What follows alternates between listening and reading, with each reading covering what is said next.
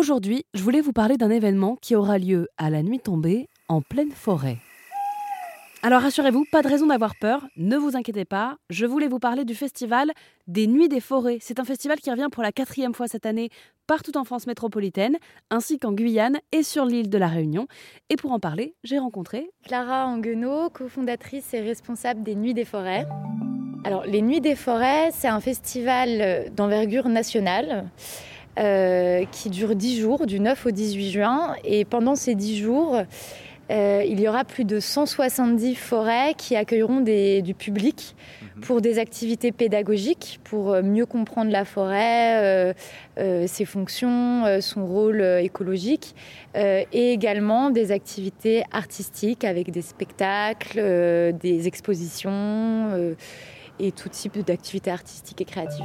Alors avec Clara, on a parlé de la programmation de ce festival, puisque l'idée c'est de rendre accessible la culture, de proposer différents arts dans un décor euh, naturel comme la forêt. Mais l'objectif, c'est aussi de sensibiliser justement à cet environnement, d'évoquer les enjeux des forêts, leur utilité et leur exploitation, le tout avec bienveillance. On avait vraiment à cœur que les Nuits des forêts euh, soient quand même fidèles à ce que c'est que la forêt en France.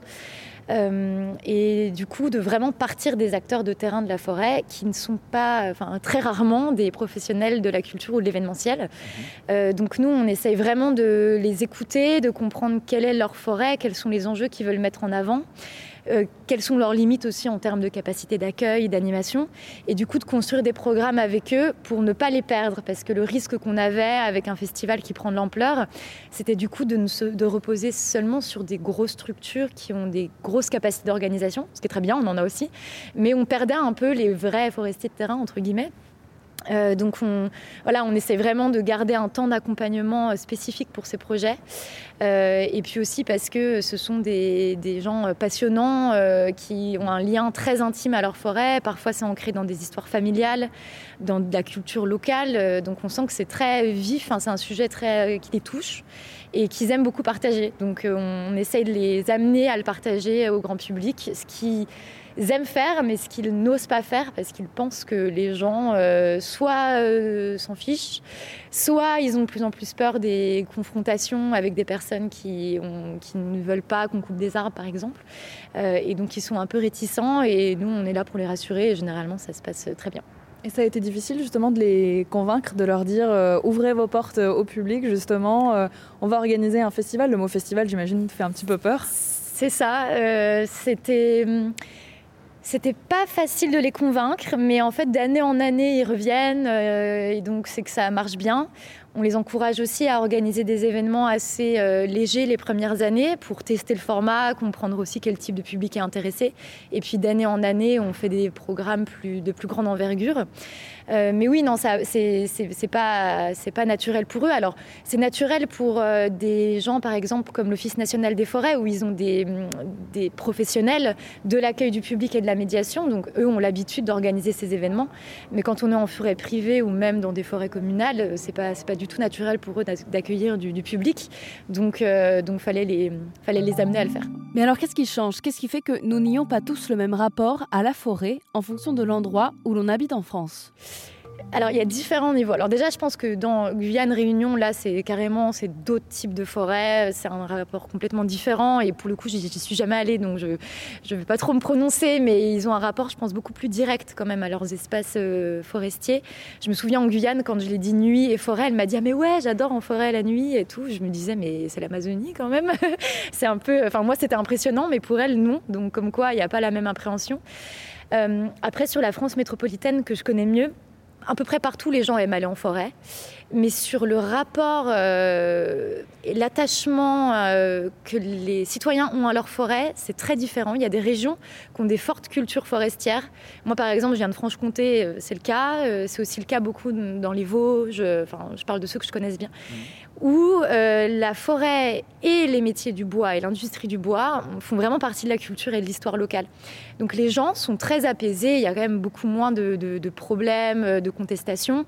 Et euh, c'est vraiment une fierté aussi, voilà, les savoir-faire bois, euh, les meubles, les scieries, la lutherie, etc.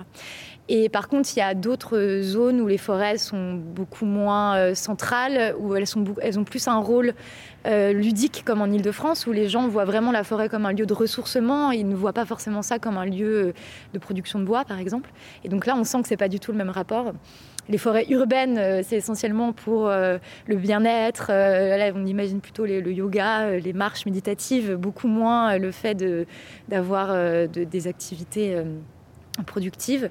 Et puis après, il y a même quand on pense aux Landes, là c'est encore autre chose, parce que d'un côté, euh, les Landais vont beaucoup dans les Landes, mais en même temps, euh, euh, ça n'a rien à voir avec les forêts de montagne, ça n'a rien à voir avec les forêts de feuillus qu'on a ici. Donc ça change vraiment le rapport des gens aux forêts. Mais par contre, ils sont tous attachés partout. Vous évoquiez le fait que ce, ce, festival, il est né en 2020, à un moment où on a peut-être été éloigné de la nature, on a souhaité y revenir, etc. Est-ce que depuis, vous avez l'impression qu'on y est retourné? Est-ce que ça y est, on a reconnecté avec la nature ou c'est pas encore ça? Euh, alors, je pense que on, y retourne. euh, je pense que j'ai enfin, je pense qu'on a un biais euh, ici en Île-de-France, c'est qu'on est une population très urbaine qui a beaucoup souffert du confinement. Et je pense que pour le coup, statistiquement, on doit y retourner à la nature. Après, je pense que sur l'ensemble de la population française, c'est peut-être la tendance est peut-être moins. J'ai pas les chiffres, mais elle est peut-être moins euh, moins stricte. Par contre, ce qui est sûr, c'est que euh, tous les bouleversements de ces dernières années, donc voilà, depuis le Covid, mais bon, il y a tout, tout ensuite les feux de forêt l'an dernier.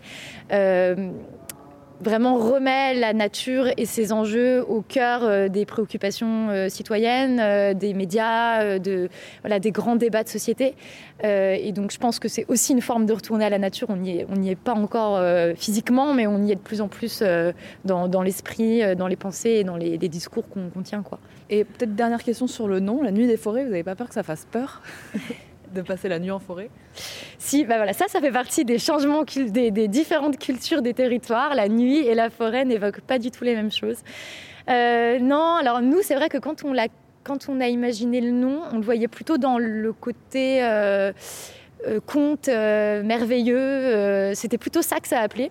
Mais c'est vrai que parfois les gens assimilaient ça plutôt à la peur. Euh, nous, honnêtement, on n'a pas, c'est pas non plus un frein. On n'a jamais eu de, problème. C'est quand même des événements très encadrés avec euh, des lieux de rendez-vous, euh, des, des, petites jauges, mais quand même, on est en groupe, donc donc ça, va, les gens sont, rassurés. Et puis encore une fois, il y a des endroits en France où les gens euh, campent beaucoup plus en forêt, euh, font, font, beaucoup plus de choses en forêt, alors que voilà, quand on est dans des zones plus urbaines, ça fait tout de suite beaucoup plus peur. Euh, et puis je rappelle aussi qu'on est en plein milieu du mois de juin, donc c'est les journées les plus longues. Et du coup, la nuit tombe quand même relativement tard, donc c'est plutôt des tombées de nuit en réalité. Et à part quand on dort dans la forêt, on a plutôt le, le coucher de soleil, donc ce qui est encore plus beau d'ailleurs. Merci beaucoup. Merci à vous. Les Nuits des Forêts, voilà donc le nom de ce festival qui se déroulera du 9 au 18 juin partout en France métropolitaine, mais aussi en Guyane et sur l'île de la Réunion. L'occasion de mêler l'art et la nature.